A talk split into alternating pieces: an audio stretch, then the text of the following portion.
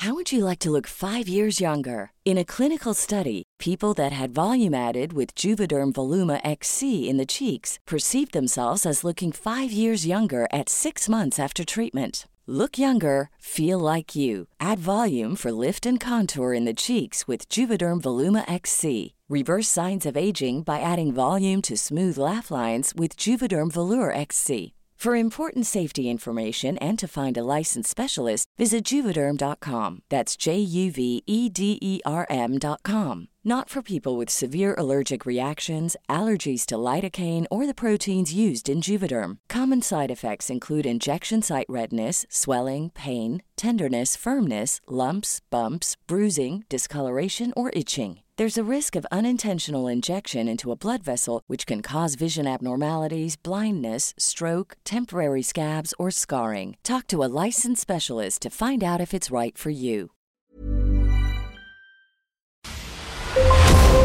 Brenda Peña y Manuel Zamacona están listos para actualizarte los hechos relevantes con la mirada fresca que los caracteriza. Bienvenidos a Noticiero Capitalino en Heraldo Radio 98.5 FM. Comenzamos. México se encuentra entre los primeros lugares de contagio de coronavirus en América Latina. Peña platicó con Hugo López Gatel, hoy aquí en el Noticiero Capitalino, la primera de tres partes de la entrevista. Padres que comparten custodia podrán convivir con sus hijos de forma virtual. Dos personas fallecen por ingerir gel antibacterial. Les vamos a platicar dónde sucedió. Los precios del pollo por las nubes. Le diremos a qué se debe esto. Y la delincuencia está haciendo de las suyas a través de Internet. Le vamos a decir también de qué se trata. Bienvenidos al Noticiero Capitalino.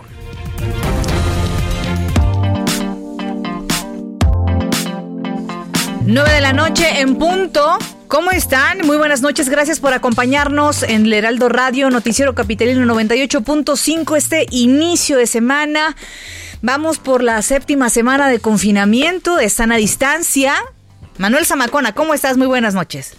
¿Cómo estás, querida Brenda Peña? Pues sí, efectivamente, aquí iniciando una semana más, semanas difíciles, Así las últimas, es. por supuesto. Bienvenidos al Noticiero Capitalino en esta noche del lunes 11 de mayo del año 2020. Eh, ayer, hay que recordar, se llevaron a cabo los festejos, muchos virtuales por el Día de las Madres, la gente, eh, pues desde casa, innovando ahora y de una manera distinta, un año pues complicado y donde hay que hacer uso de la tecnología principalmente, querida Brenda. Definitivamente, y lo decías, muchos, pero muchos no, ¿eh?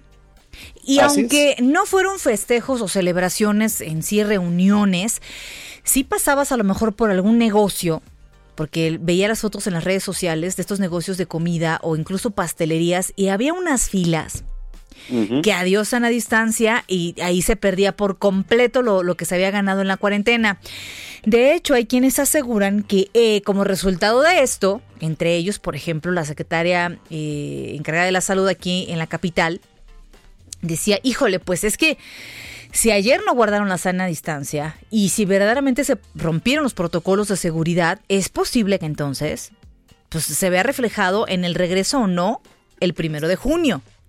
Ojo Sí, aunque digo, desde Palacio Nacional, pues algunos ya Bueno. están diciendo que por ahí del 17 de mayo vamos a retomar casi casi de manera normal pero las no en la capital, ¿eh? No en la No, capital. no, no, en la capital. Efectivamente todo se tendrá que hacer de manera paulatina, pero hace rato escuchaba a nuestro compañero Jesús Martín Mendoza decir algo que pues es muy cierto, ¿no? También está dentro de cada uno de nosotros el ser prudente, el tomar conciencia y de verdad decir, pues e- efectivamente el 17 de mayo esto no va a retomar de manera normal, ¿eh? En fin. Hijo, y me pongo a pensar, Samacona, en los estados y las ciudades en la República Mexicana que van a regresar a la normalidad del 17, que son los que tienen muy, eh, muy este, por debajo eh, casos de COVID. Eh, Pues esto se prestaría a que se estuvieran movilizando, que gente de ciudades en donde sí está fuerte el COVID se mueva a esas ciudades y entonces empiece a recorrer el virus otra vez. Es, es complicado el regreso, ¿eh? Es complicado, pero bueno, Muy pues bien. hay que tener prudencia. Eh, qué bueno que nos está acompañando aquí a través de la señal del 98.5 de FM. Bienvenidos al Noticiero Así es. Y las redes sociales para que estemos en contacto, como todos los días, se las ponemos a su disposición. Arroba Heraldo de México Arroba Bren-Bajo Penabello. y arroba Zamacona al aire. Comenzamos cuando son ya las 9 con 3. Vamos a las calles de la Ciudad de México. Israel Lorenzana, adelante. Muy buenas noches, un gusto saludarles. Brenda Manuel, les mando un abrazo, muy buen inicio de semana. Y efectivamente tenemos información para nuestros amigos que se desplazan en estos momentos a través de la Avenida Central Carlos González, estos es perímetro del Estado de México. Hemos hecho recorrido desde la zona del circuito interior, desde la zona de Avenida Oceanía, hasta este punto me refiero a la zona de Ciudad Azteca. Hay una circulación, pues, ligeramente abundante, si así lo podemos llamar, a partir de la zona del periférico y hasta esta zona, esto con dirección también hacia Jardines de Morelos. No hay que abandonar esta arteria, superando precisamente este punto del paradero Azteca, la circulación mejora también con dirección a la carretera Texcoco Lechería. El sentido opuesto, la circulación de igual forma favorable, hay que manejar con mucho cuidado, tenemos una lluvia intermitente en toda esta zona, así que bueno, pues se moja el pavimento y se torna peligroso para quien va con dirección hacia el río de los Remedios o más adelante hacia la zona de San Juan de Aragón. Brenda Manuel, la información que les tengo. Bien, gracias Israel, nos desplazamos el más tarde. Hasta luego. En otro punto de la Ciudad de México se encuentra Daniel Magaña. ¿Cómo estás, Daniel? ¿Qué tal, Brenda Manuel? Muy buenas noches. Efectivamente, pues nos encontramos eh, pues, realizando algunos recorridos en la zona oriente de la alcaldía de Iztapalapa y fíjate que a diferencia de pues semanas anteriores, bueno, pues ya lo comentábamos, las personas pues han tomado mayor conciencia, sobre todo en la zona centro de esta demarcación del oriente de la capital, pues eh, las calles de Hidalgo, Ayuntamiento, la Macroplaza, pues prácticamente pues el día de hoy pues se vieron con escasa actividad, tanto vehicular como peatonal, y bueno, pues eh, debido a esta pues emergencia sanitaria que se vive en cuanto a las condiciones viales, la zona de Rojo Gómez, eh, el eje 5 Oriente, para ingresar hacia esta zona, bueno, pues solamente ligera carga vehicular en la incorporación a la calzada Ermita, las personas que utilizan la calzada Ermita en dirección hacia la zona del eje 3 Oriente, el eje troncal metropolitano, pues no encontrará mayor complicación. Eh, el reporte, muy buena noche. Muchísimas gracias por el reporte y estaremos pendientes, por supuesto, más adelante nos enlazamos con ustedes. Continuamos atentos. Son las 9.5. Y bueno, ya sabe que los lunes abrimos la semana con los meme amigos. ¿Qué vamos a tratar hoy? Bueno, el decreto por el cual las Fuerzas Armadas van a realizar labores de militarización. Pues sí, siempre sí. Y eh, se declara inconstitucional la ley Bonilla. Ándele, pues eso nos hablan los meme amigos. Ya está aquí Meme News, un espacio en radio que está en contra de cualquier autoritarismo, excepto el de mamá. En la Kermés yo traigo los desechables, biodegradables, por cierto. Oye Miguel, ya que estamos en tiempo de militarización por eso del decreto presidencial, ¿sabes a qué van a ascender los militares con eyaculación precoz? Me huele a otro chiste malo. A ver, Gus, ilumínanos. ¿A qué va a ascender un militar con eyaculación precoz? Acabo primero. No, ya, hablando en serio, Miguel. Es preocupante lo del decreto mediante el cual las Fuerzas Armadas tomarán funciones de seguridad pública. Yo no me preocuparía tanto. Las Fuerzas Armadas jamás caerán en un operativo de seguridad pública. ¿Sabes por qué? ¿No? ¿Por qué? Porque van bien soldados. No, basta, Goose.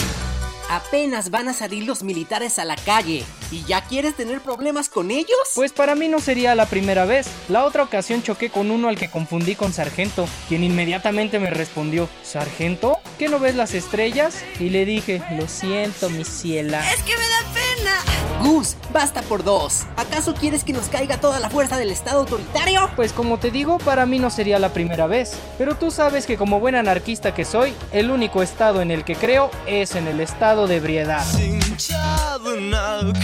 ¿Seguro que no te quieres retractar de todas las declaraciones que acabas de hacer a nivel nacional? ¿Retractarme yo? Ni que fuera la ley Bonilla. Me imagino que te refieres a que la Suprema Corte de Justicia de la Nación declaró inconstitucional la ley que ampliaría el mandato de dos a cinco años del gobernador de Baja California, pegándole una patadota en las bolas. Miguel, este es un programa familiar. En las bonillas, Gus. Y oye tú, ¿qué me ves cara de Chabelo o qué? Está bien que yo me veo joven por siempre.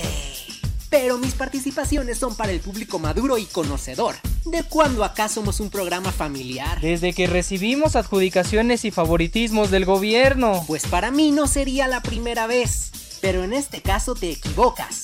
Esos son los Manuel Bartlett, no te confundas. Entonces, ¿por qué me está cayendo dinero a mi cuenta cada mes? Ah, ese es un dinero que estoy lavando. No más que no te había dicho porque sabía que no te iba a aparecer. ¿Y esas sirenas? Creo que vienen por ti, Gus. ¡Córrele! ¡Córrele! Ah, nunca me olvides, amigo.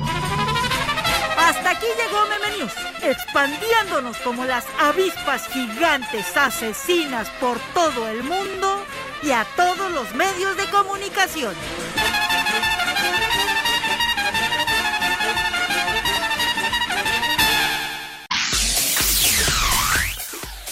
Bueno, pues nuestro país es el tercero con más contagios de coronavirus en América Latina. Esto de acuerdo con el anuncio de la plataforma Sky Alert de la Universidad Johns Hopkins, en donde se señaló que, fíjense, durante el 10 de mayo pues, el día de ayer, México tuvo un incremento de 1.562 nuevos casos de coronavirus, así como 112 fallecimientos derivados de este mal.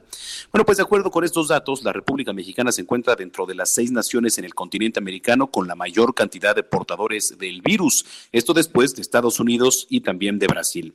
Se prevé que la cifra de contagios en la República Mexicana se eleve de manera sustancial, esto debido a que varias personas no cumplieron con las recomendaciones que emitió el gobierno federal para no salir de casa durante el festejo del Día de las Madres, lo que ya comentábamos al inicio de este espacio. Así que bueno, pues mientras no sigamos eh, las instrucciones, mientras no hagamos conciencia, esto no va a parar. Los días así van a continuar y desafortunadamente las muertes van a seguir. Ya son las nueve de la noche con diez minutos. Y bueno, eh, desde que llegó el COVID, el coronavirus a nuestro país, ha sido una persona la encargada de informar ha sido una persona la encargada de llevar la responsabilidad de informarnos a los mexicanos, de darnos una ruta a seguir. Ha sido por muchos querido, por muchos criticado, por muchos señalado. Y se trata justamente del subsecretario de Salud, Hugo López Gatel, con quien tuve la oportunidad de platicar. Y esta es la primera parte de esa conversación que tuvimos. ¿Cómo recibe México, en qué circunstancias recibe nuestro país al COVID-19? México recibe al COVID-19 con circunstancias favorables y grandes retos. Circunstancias favorables incluye que no fuimos el primer país en tener la epidemia, como sí nos ocurrió hace 11 años con la pandemia de influenza. También con el hecho de que, como consecuencia de que no fuimos el primer país, pudimos incorporar conocimiento técnico, científico, de lo que fue pasando en China, en Estados Unidos, en Europa Occidental, hasta el momento en que llegó a México, cerca de un mes o cinco semanas después de que había afectado a Europa. Esto nos da ventajas porque nos permite tener un esquema de preparación con las distintas fases o para las distintas fases que resulta más conveniente. Esas son ventajas. Ahora, entre los retos que enfrentamos, nuestro Sistema Nacional de Salud, a pesar de estas virtudes y capacidades que tiene, en varios años, en 30 años, por poner una fecha referencial, pero de manera mucho más aguda en los últimos 15, ha sido erosionado. Se le ha ido reduciendo presupuesto año con año. Eh, una de las más grandes reducciones de presupuesto ocurrió entre 2015 y 2018. Ha sido descapitalizado no solo por falta de financiamiento, sino por actos de pillaje, actos de corrupción. En personal también, esto no es algo que nos diéramos cuenta sorpresivamente, esto lo ha venido documentando la Organización Mundial de la Salud, la OCDE, desde hace no menos de 10 años, que tenemos, comparado con los distintos países de la OCDE o de la región de América, tenemos una deficiencia, una carencia de instalaciones, camas por habitante, hospitales por habitante, consultores por habitante, o por cierto índice, 100.000 habitantes, 10.000 habitantes. México tiene desde hace mucho tiempo un modelo de vigilancia que es hasta cierto punto anacrónico, limitado.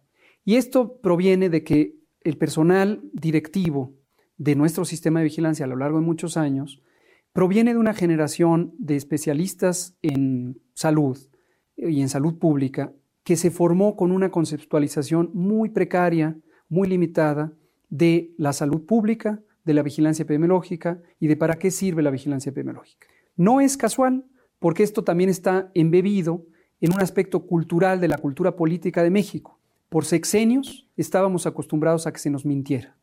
A que se nos dijera no pasa nada. Ahora que usted platicaba de estos exsecretarios de salud o estos funcionarios o exfuncionarios que han reaparecido ¿no? en, el ente, ¿se ha comunicado alguno con usted? ¿Le molestaría que alguno se comunicara con usted en por absoluto para que hablar no, por supuesto que tema? no. Yo pienso que se han reaparecido en un calendario específico. No creo que sea casual. Entonces, el reaparecido me llama la atención. Me llama la atención también que el reaparecido obviamente se acerca a los tiempos políticos. Empieza ya a calentarse motores para precampañas. Eh, hay partidos políticos que se parecen estar necesitando ya cumplir los requisitos de ley para registrarse, juntar las firmas, etcétera. Ellos saben muy bien dónde estamos, pero además estamos en continua comunicación con varios de los colegas científicos, ellos sí, expertos y expertas, ellos sí, que están en esto. Todos ellos saben dónde estamos. Bienvenidos. Si quieren opinar, son muy bienvenidos. Tienen el equipo que necesitan, los estándares en México. Estas fotos que uno ve a veces en primeras planas de los periódicos, acompañando a columnas editoriales o en las redes sociales de un selecto grupo que autocircula, eh, se autoalimenta de noticias eh, falsas, empezó a mostrar fotos falsas. Empezó a hacer actos de ridiculizar el equipo de protección personal que hipotéticamente podrían tener el personal de salud de México y compararlo con otro equipo de protección personal que también ellos quizá no se dan cuenta, pero es una figura ridícula porque cierto equipo de protección personal no aplica en estas circunstancias. Específicamente los trajes Tyvex, que son estos trajes blancos para la máxima contención, esos trajes no aplican, no, técnicamente no son procedentes para las operaciones de, de manejo clínico de las eh, personas que están, padecen COVID. Esta tiene su utilidad, por supuesto, en México también tenemos esos equipos, también los compramos eh, nu- nuevamente, nos reabastecimos, pero tiene aplicaciones específicas. Bueno, esta fue la primera parte de la conversación. Obviamente son, son tres entregas a las que les haremos llegar, por supuesto, en televisión. Eh, hoy salió en el impreso, eh, Manuel, eh, parte de esta entrevista y el día de mañana tendremos la segunda. Me llama mucho la atención cómo a estas alturas el subsecretario nos habla justamente eh, en aquí en el Heraldo de México. Hemos presentado, Manuel, amigos, eh, pues la, versión de, de los médicos de las enfermeras. Hemos presentado la versión de los pacientes de COVID-19 y valía también la pena tener la versión del gobierno federal y la gente que está ejecutando de alguna manera las medidas, ¿no? Sí, efectivamente, sobre todo porque pues ha habido muchos contrastes eh, tanto del Así es. gobierno federal como en los propios gobiernos locales en los diferentes estados de la República. Pero bueno, pues también ya veíamos el día de ayer, ¿no? La posición que tenían las diferentes asociaciones de médicos, Ujú. pediatras, ¿no? De enfermeros sobre esta postura del presidente Andrés Manuel López Obrador, que de Así verdad fue es. desafortunada también el fin de semana, opinando nuevamente, descalificando de alguna forma el trabajo que hacen los médicos, la labor titánica que están haciendo en estos momentos. Sale con que, bueno, pues se benefician algunos médicos únicamente Fuera para de lugar, eh, ¿no? el, El- tema monetario, ¿no? fuera Entonces, la verdad es que, pues eh, es difícil y qué bueno que ahí tenemos eh, las palabras de Hugo López Gatel, en exclusiva para el Heraldo de México y bueno, pues no se pierda el día de mañana también ya la segunda entrega. Así es, son las 9 con 16. Bueno, ya con la finalidad de reducir los contagios de coronavirus en esta contingencia sanitaria, los niños que se encuentran bajo custodia compartida, escuchen bien, van a poder convivir a través de videollamadas con sus madres o padres, con los que anteriormente pues tenían contacto supervisado por una orden de juez. El Poder Judicial de la Ciudad de México informó que se implementó esta modalidad para no tener la necesidad de que los progenitores tengan que acudir al centro de convivencia familiar supervisada. Sin embargo, este organismo va a vigilar las convivencias digitales. Este contacto virtual se podrá gestionar ante la SECOFAM, siempre y cuando los padres y las madres lo hagan como un acuerdo. Así que bueno, pues les decíamos también, ahí está parte del uso de la tecnología y lo que ahorita se tiene que adaptar para las convivencias. Ya son las 9 con 17. Con una inversión de 6 millones de pesos, la alcaldesa de Magdalena Contreras, Patricia Ortiz, informó que se van a repartir despensas entre la población de colonias de escasos recursos en esta demarcación, debido a que ante la emergencia sanitaria se agudizaron pues las crisis, por supuesto, de, alimentos. Personal de la alcaldía hará la repartición de 20 mil despensas a familias con hijos entre 6 meses y 12 años de edad así como adultos mayores de 60 años, mujeres y hombres de entre 13 y 15 años, enfermos crónicos o personas con discapacidad, así como mujeres en periodo de gestación o lactancia. Para recibir esta ayuda, fíjese bien, es necesario que se presente una identificación oficial, un comprobante de domicilio y una clave única de registro de población, que es la CURP, que ese es un documento, Manuel, que tenemos que tener siempre a la mano. Eh, y estas tres eh, cosas son las que tiene que presentar para poder adquirir una de estas despensas y uno de estos recursos. Son las 9 con 18. Bueno, ante la poca afluencia de transeúntes por la emergencia sanitaria y la acumulación de residuos en la vía pública, la diputada local del PAN, Patricia Báez, que por cierto platicamos con ella hoy en, Noticias México, alertó sobre un posible brote de ratas en las calles, eh, ¿no? Aquí en la capital, por lo que está llamando a reforzar el servicio de limpia. Ya nos eh, pronunció que hay una campaña para que la ciudadanía ponga la basura en su lugar y evitar la proliferación de plagas, ¿no? De roedores en esta etapa de confinamiento. Las ratas pueden contagiar a los humanos con enfermedades como leptociprosis, eh, también algunas otras que, pues, por supuesto, el eh, tularemia, ¿no? Salmonelosis, la, peste bubónica, fiebre por mordedura de ratas, hay muchas, muchas enfermedades, porque si efectivamente pues es un animal, ¿no? Que está en constante contacto con los desechos. Entonces, pues ya si vamos saliendo de una cosa, que así esperemos que sí sea poco a poco, no entremos en otra, ¿no? Y ahora sería el tema de las ratas. Hijo, ya, no, no. Ya comentábamos que estaban las avispas ahora están en Estados Unidos, ahora nada más falta que nos ataquen aquí. Han estado subiendo fotos a Twitter, más que en otras redes sociales, en Twitter, fotos de saltamontes o de grillos o de bichos raros que ahora están apareciendo en los en las casas o en los patios de la gente. Mira, yo no sé si sea verdad. Eso es bien importante, hay que hay gente que le encanta esto el show, pero caray, ahora lo que nos faltaba, ¿qué más sigue? Allá viene la temporada de huracanes, ¿no? Acuérdense que es luego finales de mayo, principios de junio que se ha recorrido ahora la fecha. ¿Qué más? ¿Qué más 2020, no? Godzilla. es lo que falta ya en unos días. Así que estén preparados. Caray, son las 9 con 20. Y ante la posibilidad de que los presos de los penales de la Ciudad de México adquieran COVID-19, pues por el hacinamiento dentro de las prisiones, la administración los dotó de insumos médicos para su protección. Sin embargo, uno de ellos, eh, dos de ellos, eh, perdieron la vida en el reclusorio preventivo varonil norte después de que ingirieron gel antibacterial. Pues, de acuerdo con la carpeta de investigación, ambos encarcelados tenían la intención de embriagarse con la sustancia. Los presos eran Ricardo Rodríguez, de 42 años de edad, quien había ingresado al penal por robo calificado, y Miguel Ángel Díaz, de 29, quien llevaba dentro de la cárcel desde el 2014. 9 con 21. Bueno, pues muchas gracias a todos los que nos han escrito en eh, redes sociales. Eh, también les recordamos que pueden estar en contacto. Arroba Heraldo de México. Arroba Bajo Penabello.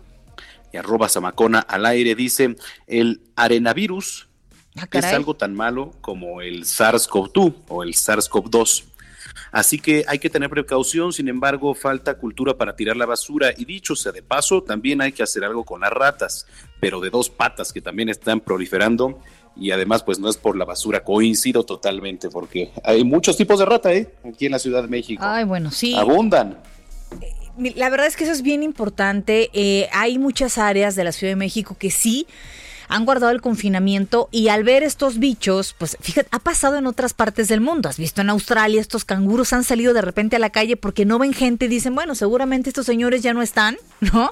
Y salen a andar por las calles, como en muchos otros, alces, osos, bueno, hasta cocodrilos en Colima.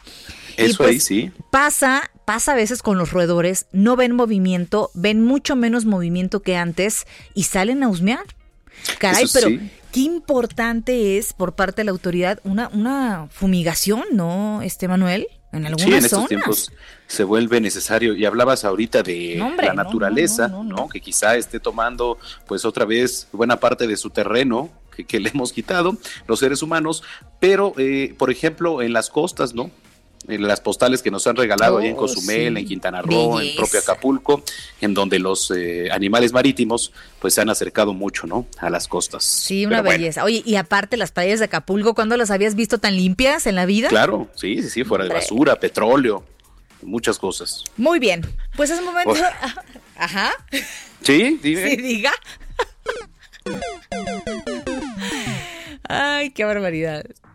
Bueno, vamos a las tendencias, que ya es hora, porque si no nos llega la guillotina. No. Después vamos a la pausa y ya regresamos. Venga. Es- Esto es lo que ha sido tendencia hoy en Twitter. Hoy lunes 11 es tendencia en Twitter. El presidente López Obrador, pues esta mañana dio otra clase de periodismo al hablar del reportaje publicado la semana pasada por The New York Times sobre el presunto ocultamiento de cifras de contagio y decesos de COVID-19. El titular del Ejecutivo dijo que es un periódico famoso, pero con poca ética. Enfatizó que no hicieron bien su trabajo y que actuaron de manera tendenciosa. Trascendió en la red que la Suprema Corte de Justicia de la Nación inició la discusión de las impugnaciones a la llamada Ley Bonilla. Durante la discusión, el ministro presidente Arturo Saldívar señaló que con esta ley Bonilla se configura un gran fraude constitucional, por lo que se manifestó a favor de invalidarla. En su página web, la UNAM emitió un comunicado que dice que de los 315 mil enfermeros y enfermeras del país, casi la mitad son egresados de sus aulas, pero hacen falta 350 mil más para cubrir el déficit generado por esta pandemia. Se hizo viral en la red que en el mundo hay al menos 800 ensayos clínicos en busca de un tratamiento adecuado para curar a pacientes con COVID-19, pues a casi cinco meses de la aparición de la cepa se busca la forma de mitigar sus efectos. Se espera que la producción segura de vacunas tarde hasta 18 meses. Para terminar las tendencias, se viralizaron fotos del submarino deshabitado ruso Vitiaz, el primero en la historia en llegar al fondo de la fosa de las Marinas, en la zona con mayor profundidad de los océanos en el planeta ubicado en el Océano Pacífico a unos 10.028 metros de la superficie. Usted está al tanto de lo que hoy fue tendencia en Twitter. Gerardo Villela en el noticiero capitalino, Heraldo Radio. Continuamos después de un corte con las noticias más relevantes en las voces de Brenda Peña y Manuel Zamacona en el noticiero capitalino en Heraldo Radio 98.5 FM. Regresamos. Regresamos con Brenda Peña y Manuel Zamacona al noticiero capitalino en Heraldo Radio 98.5 FM.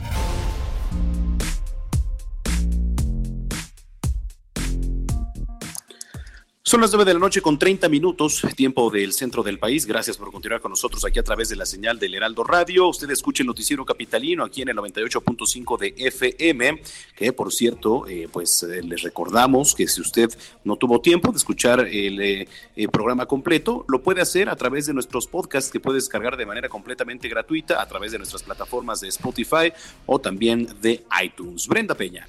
Así es, Manuel Zamacona. Gracias a los, a los que nos escriben, perdón, a través de las redes sociales, arroba el heraldo de México, arroba Zamacona al aire y arroba bajo penabello Gracias por sus comentarios en Twitter. Gracias también por los comentarios que han hecho a, a, través de la red social de la entrevista que tuvimos con el subsecretario. Háganos llegar sus preguntas. Vamos a estar tratando de acercarnos, por supuesto, en estos momentos importantes, pues a quienes están tomando las decisiones eh, a seguir y en la ruta a seguir en nuestro país, Manuel Zamacona. Dice Vinicio Zamora, eh, qué predecible es López Obrador, ya sabía que diría de la crisis que se avecina, le iba a echar la culpa a la pandemia o a los neoliberales. Y así fue la pandemia, es su disfraz para ocultar la diferencia de su estrategia y por eso le cayó como anillo al dedo. Bueno, pues gracias por sus comentarios, síganlo haciendo aquí a través de nuestras redes sociales. Ya son las 9 con 30. Ha llegado el momento de los deportes con el señor Roberto San Germán. ¿Cómo estás? Buen inicio de semana. Gracias, mi querida Brenda. Buenas noches, mi querido Manuel y gente que nos sintoniza. También para ustedes un buen inicio de semana. Estamos bien, pero los que no están bien o no van a estar bien, desgraciadamente, van a ser los clubes de fútbol de la Liga MX. Y todo tiene que ver con la cuestión, pues ya de la pandemia. Ya es casi insostenible pagar los salarios que tienen algunos o algunas nóminas que tienen algunos equipos. Uh -huh. Y sobre todo porque eh, parece que ya pronto van a dar la autorización para que los equipos pues ya regresen a entrenar, en algún momento se va a regresar a jugar, pero va a ser a puerta cerrada. Y eso lo que implica es que el boletaje es una parte muy importante de las ganancias de un club, además de los patrocinadores y los derechos de televisión. Entonces, más o menos habla de un 25% en lo que serían las ganancias de los aficionados, ¿no? De lo que son la venta de los boletos.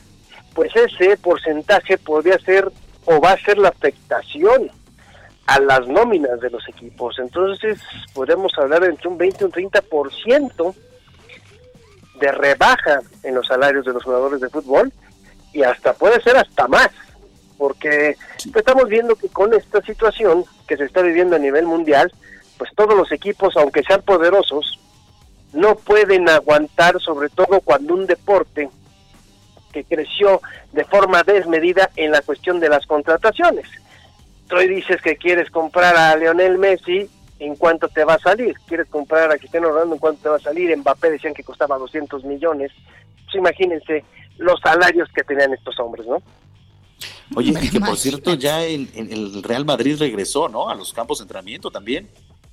Ya regresaron el Real Madrid, el Atlético de Madrid, el Barcelona, muchos equipos les hicieron pruebas, obviamente para ver si tenían o no COVID-19 a los jugadores, los están eh, llevando, también en Alemania, en Inglaterra ya también están entrenando, Italia es la que más tiempo se va a tardar y quién sabe si regresa, pero sí, ya están regresando y hay que esperar a ver qué sucede con esto porque pues tampoco tenemos medicamento que te cure y tampoco tenemos una vacuna.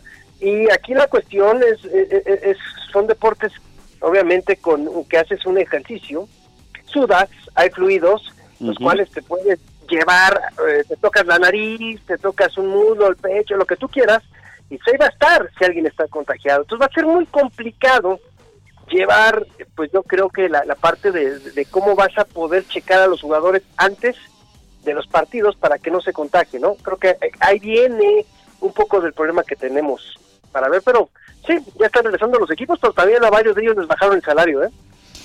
Pero bueno, pues ¿de cuánto estamos hablando? Pues mira, eh, eh, la verdad es que con los cañonazos que ganan en Europa, pues bueno, pero el 20, el 30 y el 40% de tu salario, hay, gente que le han rebajado hasta el 50%.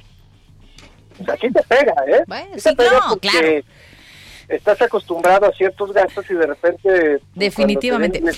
Pero mira, hay cosas que no te terminas de gastar, hay sueldos que dices eh, son eh, impensable que, que una persona por más lujos que se pueda dar, pues a menos que sea zamacona, ¿no? Y se compre sus eh, zapatos de 7 mil pesos. Eso sí calienta. Eso sí calienta. Sí, oye, ahí dices, bueno, no, de veras, yo sé que a veces dicen, no hay dinero que alcance, pero caray, hay gente que gana bueno, pregúntale a los propios eh, boxeadores, ¿no? Los que no lo saben. Sí, el Canelo, los 13 millones que se ganó, claro. Pregúntale, o no, Robert, digo, ahí lo está. ¿Sí? Digo, y hablo de boxeadores porque es el mejor ejemplo en este caso de despilfarro del dinero, ¿no? No, bueno, a ver, señores, Floyd Mayweather. Floyd Mayweather Jr. tuvo que regresar ahora sí que al ring para enfrentarse a Conor McGregor porque ya no tenía dinero. Y gana bolsas es una locura. O sea, imagínate en lo que te puedes gastar dinero, además de los impuestos. O sea, e, e, es muy complejo ese mundo, porque además necesitas tener un buen contador, viven de ti muchas personas. O sea, yo sí he visto gente que ha despilfarrado una fortuna, así textualmente, en una centava, ¿no? sí, sí, sí. Entonces, no, hay dinero que te alcance y creo que también los jugadores de fútbol, desgraciadamente, muchas veces no tienen el control de sus de sus flujos de efectivo o de su dinero y lo llevan otras personas y cuando te das cuenta de repente, a ver, vamos a poner un claro ejemplo, ¿eh? Julio César Chávez, ¿cuánto ganó para su época? De ahorita no tiene. Bueno, pero estás hablando ahí híjole, es que está complicado explicarlo, pero estás hablando de que lo gastaba en otras cosas, ¿no? En, en otras cosas, que tenía gastos, en sus hijos, en matrimonios, en mujeres, no sé, ¿no? Que ganó tantos millones si sabiéndose administrar, lo hace perfectamente. Oye, y platicábamos, Manuel, el otro día que te decía yo que decían que Lady Gaga, Lady Gaga hace unos años estaba en quiebra. Y que le tuvo que ayudar ahí. Ajá. Y, y justo preguntábamos, ¿cómo alguien con la altura de Lady Gaga, ¿no? ahí saliéndonos un poco, vamos al espectáculo, pero decíamos, con estos millones, ¿cómo pueden quebrar, no? ¿Cómo me puede marcar para que le preste dinero? Pues sí, no, no lo tuve que hacer, pero pues ahí estamos, querido Robert. Maldita sea. Ternuritas. Cosita. Sí, sí, No, no, no, ya hemos visto, como dice Brenda, hemos visto fortunas que se van en tres minutos, ¿eh? O sea, que se pierden de repente, que dicen, a ver, este hombre tuvo millones y millones y millones, ¿y, y dónde quedaron? ¿Dónde están? En los eh, casinos. sí, sí, sí, pues, la verdad es que hay, hay situaciones muy difíciles en donde de repente estas rebajas pues sí les, sí les afectan a los jugadores. Y ya nada más para, para cerrar, había una nota de la NFL sobre todo con el doctor este Anthony Fauci que es el pues el mero mero así lo puedo decir, el, el, experto en enfermedades infecciosas en los Estados Unidos, y que explicaba lo que puede suceder dentro del campo de juego de la NFL, y fíjense que lo que estábamos platicando, de que se van a contagiar los jugadores por el contacto físico y que va a ser muy difícil llevar un control porque no te puede hacer pruebas diarias. Él recomendaría que ahora que va a regresar la NFL, les hagan prueba a los jugadores los sábados en la noche y el domingo por la mañana, y los que salgan positivos no pueden jugar. Híjole. Bueno, pues es que son las medidas que ahorita se tienen que tomar y poco a poco eh, seguramente se irá despejando el panorama ahí, sobre todo para todos los deportes en Estados Unidos que se ha visto bastante golpeado. Solo siendo buenos podemos ser felices. ¿Quién piensa ahorita en ser feliz por el amor? Yo pienso en sobrevivir, caray. No, no, no, no, no es. Pero sobrevivir a todo. A la crisis que se viene, al el estrés que te genera salir. A las ratas. Oye, ah, exacto. Ya. Oye, veía hoy, bueno, ese es otro tema. París estaba regresando a la normalidad. Esta fila para entrar a una tienda departamental. Hijo, man. Pues ya, ¿Sabremos comprar? ¿Sabremos pasar la tarjeta? Por... Yo creo que sí. No, es una, es una locura, pero bueno, Muy eso bien. es lo que lo que estábamos viendo que, que hay ahorita, pues importante en el deporte. Muy bien. A nivel mundial y también nacional, ¿eh, señores? Muchísimas Muy gracias, bien. querido Roberto. Una gran semana para ti. Nos escuchamos mañana, si Dios quiere. Claro que sí, igualmente para todos y que pasen muy buena noche. Buenas noches, 9 con 39. Oigan, ustedes han notado, no sé si nos viene escuchando, en donde quiera, un incremento en el precio del pollo. Bueno, pues la Procuraduría Federal del Consumidor afirmó que el aumento en los precios de la pierna, el muslo, la pechuga y otras piezas de pollo, pues es resultado del efecto de la demanda estacional de la cuaresma. Dijo que el precio por kilo de pierna va de los 30 hasta los 80 pesos, mientras que el precio promedio de otras piezas es de 56 pesos. Y en tanto que en las centrales de abasto, el precio por kilo en promedio es de 44.90 por kilo y en el mismo escenario se encuentra el precio del aguacate, ¿no? También hay que recordar que, bueno, Ay, pues sí, también hace unos meses cómo estaba el aguacate, No, ¿no? Cuyo precio subió de los 33.90 a los prácticamente 80 pesos. ¿Saben la diferencia, no? O sea, bueno, es Pero no hay una razón, Manuel. Acuérdate que platicábamos con eh, gente que se encarga de esta, de vigilar y, y- y la regulación de los precios y decían, no hay ahorita en nuestro país, pasó con la tortilla cuando recién empezó esto, ¿te acuerdas? Que decían que el maíz estaba subiendo. No, no es cierto. No está subiendo el maíz para nadie, les está costando lo mismo, no está pasando nada. Esta nada más es una trampa que están haciendo los que se aprovechan de esta situación. Entonces, ojo ahí y hay que reportar. Sí, no se dejen, no se dejen. eh, cualquier momento pues, usted puede grabar, tomar una fotografía y subirlo ahí a la página de la propia Profeco. Oye, ya estamos organizando un movimiento. Pues es que hay muchos eh, Sí, claro. mercados, mercados sobre ruedas, mejor llamados tianguis, ¿no? Que, que la verdad es que abusan. Y sobre todo en estos tiempos, me parece que todos hay que ser solidarios. Ya son es. las 9 con 41. Y debido a la contingencia sanitaria, se informó que los delincuentes han migrado a las plataformas digitales. El phishing es un riesgo para las personas que no están habituadas al Internet como una servidora. ¿eh? Esto lo dijo el experto en temas de seguridad eh, Gerardo Rodríguez, quien exhortó a la población a estar al tanto de los riesgos que podrían adquirir al utilizar estos servicios de conexión digital.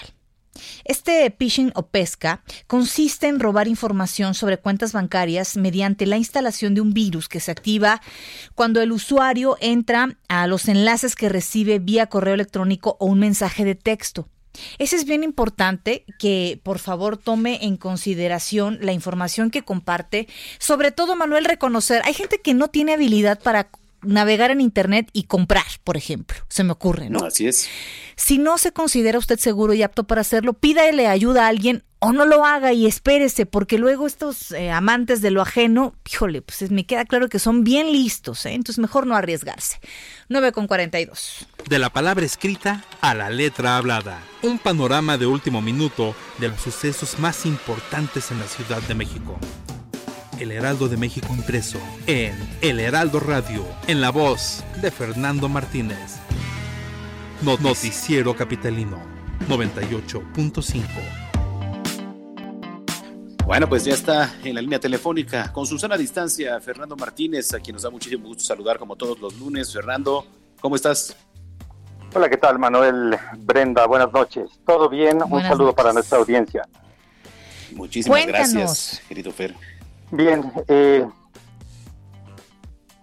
una medida similar a la que se tomó en otros países como en Italia y en España para tener contacto con los enfermos internos en hospitales ya se aplica en la Ciudad de México, que son en los 11 hospitales eh, administrados por el gobierno de la ciudad, hay 11 módulos en donde con reglas precisas para evitar amontonamientos y siempre que sea posible, los familiares, los conocidos de las personas internas por COVID podrán tener una videollamada. Es decir, pueden tener conocimiento del estado que guarda el paciente, dado que por las circunstancias de la enfermedad es imposible que alguien los acompañe. Entonces, eh, esto, es, esto es muy importante eh, entender que habrá una lógica, que cada hospital tendrá su método y horario. Ya el fin de semana se probó con 31 videollamadas. Eh, que se pueden hacer por la, eh, hay que decirlo, la donación de 200 equipos, 200 teléfonos de la empresa Huawei. también dieron modems, pero es muy importante establecer que cada hospital tendrá sus propias reglas eh, que para el personal médico que está trabajando a máxima capacidad, incluso eh, dobleteando horarios, en algunos momentos y circunstancias será terriblemente difícil que puedan concretar eh, una videollamada. Habrá veces en las que sea solamente una llamada, un telefonema normal, ¿no? Pero hay que entender que las circunstancias son todas muy completas, muy complejas, perdón, y que entonces hay que informarse en esos módulos para que sea una sola persona la que se pueda comunicar con el enfermo y sea ella misma la que comunique al resto de la familia para no evitar amontonamientos, para no evitar eh, que la gente se moleste, es, eh, eh, muy normal. Así nos lo dijo César Aispuro, el encargado de estos 11 módulos del gobierno de la ciudad, que la gente esté muy estresada, esté ansiosa. Entonces, eh, hay que ser muy prudentes. Hoy justamente el subsecretario López Gatel informó que eh, hay en la Ciudad de México 36 fallecimientos de parte de trabajadores de la salud, médicos, enfermeras, etcétera. Entonces, hay que tener esto muy en cuenta para saber que también quienes están atendiendo a nuestros parientes, a nuestros amigos, etcétera, son eh, personal muy expuesto. Entonces, es un primer, es, perdón, es un primer paso, pero hay que cuajar todavía la metodología y ser pacientes y tratar de tener comprensión y empatía para el personal médico. La paciencia ha sido pues uno de las virtudes que ahora eh, ha nacido en los hogares, si es que no se tenía, por supuesto, mi estimado Fer, y además eh, el uso de la tecnología para muchos su mejor amigo, ya lo veíamos y hace rato lo platicábamos que en esta contingencia, ¿no? Los niños que se encuentran ahí bajo custodia compartida ahora conviven también a través de videollamadas con sus madres o sus propios padres, ¿no? Todas experiencias nuevas a las que masivamente, habitualmente, casi a diario, no estábamos acostumbrados. Imagínate entonces en el interior de un hospital en donde están trabajando bajo un estrés intenso, en donde eh, el propio personal tiene que ser increíblemente fuerte para en el momento enfrentar situaciones que probablemente se tarde muchas horas o muchos días en procesar, este uso de la tecnología eh, habrá de ser sí efectivo, pero también nosotros muy comprensivos por si en el momento no se puede concretar. Sí, por supuesto. Y sobre todo la paciencia, porque sabemos que hay personas, pues mira, la verdad es que antes de que eh, se adquirían estos equipos y que tuvieran esta posibilidad de comunicación con sus familiares a distancia, platicaba con Manuel en un programa acerca de, eh, sí, entender lo que significa tener a un papá, a una mamá, a un hijo, a, un esposo o esposa y no saber durante horas días acerca de su estado de salud. Debe de ser terrible, no me lo puedo imaginar. Pero tampoco me puedo imaginar la saturación que hay en un hospital, Fer, y cómo la están pasando adentro. Eh, no creo que sea una negativa tampoco del personal médico, sino imagínate nada más salir a una enfermera o salir a una persona y decir, oiga, información del paciente mil y cacho o del 500 tal, caray, híjole, ir a, la, donde está este paciente y, dar información así multiplicado por 200 por 300, ¿no? Entonces no es fácil ni de un lado ni del otro, nada más muchísima paciencia y mucha empatía en estos momentos, de ambas partes. Conceptos básicos, lo acabas de describir, ¿no? Eh, tener comprensión, saber que el personal médico que ya hay cifras, insisto, 111 eh, personas muertas por COVID, ellos están, además de la increíble exposición durante sus horas de trabajo, ellos la alargan al salir de las instalaciones, hemos visto que son eh, agredidos, etcétera, etcétera. Entonces también tener en cuenta eso, que algunos de ellos están durmiendo en, hoteles, ¿no? Eh, etcétera, etcétera. Ellos muchas veces no pueden ver a su familia, no tienen la posibilidad de ese respaldo cuando así ocurre, de comprensión, de cariño, etcétera. Entonces, nos conviene a todos eh, saber que esto es absolutamente extraordinario y se requiere un esfuerzo en momentos increíblemente difíciles para poder eh, entablar comunicación efectiva con los otros. Así es, definitivamente. Bueno, pues mi estimado Fernando Martínez, eh, muchísimas gracias. Como todos los lunes, estamos en comunicación y que tengas una excelente semana. Un saludo para ustedes, para nuestra audiencia. Perdón. Un saludo, te decíamos un saludo. saludo, hasta luego, nos vemos. Chau, chau. Bueno, pues ahí está Fernando Martínez, eh, el editor de la sección Ciudad aquí en el Heraldo de México. Son las 9 con 48. La doctora Marisa Massari, investigadora del Laboratorio Nacional de Ciencias de Sustentabilidad del Instituto Ecológico de la UNAM, señaló que la Comisión Nacional del Agua se encuentra realizando estudios para detectar al coronavirus en las aguas negras del país. Ay, Dios mío, qué tema tan complejo. La investigadora calificó que esta eh, investigación eh, es muy importante estudios son importantes, especificó que para el estudio se debe considerar que el material genético que genera este virus puede ir a dar a las aguas negras residuales a través del excremento y la orina de las personas que están infectadas. Sin embargo, lamentó que las plantas de tratamiento en México pues no están diseñadas para tratar y eliminar el virus, por lo que se hace de vital importancia un monitoreo de este patógeno. Qué importante este tema que está saliendo por parte eh, de la UNAM de eh, hacer esta investigación, Manuel, porque tiene sentido. Recordemos, sí, Sí, ya en otros países, ¿no? Y pongamos como ejemplo, ahí este Francia, ¿no? Propia Australia, eh, Gran Bretaña, ¿no? También hay antecedentes de la presencia de este nuevo virus, ¿no? Que surgió allá en Wuhan. Y en otros países también se ha detectado y se ha observado también el incremento del virus durante los siguientes meses. Entonces también es un análisis, pues, de cierta manera lógico, ¿no? Si nos eh, ponemos a ver.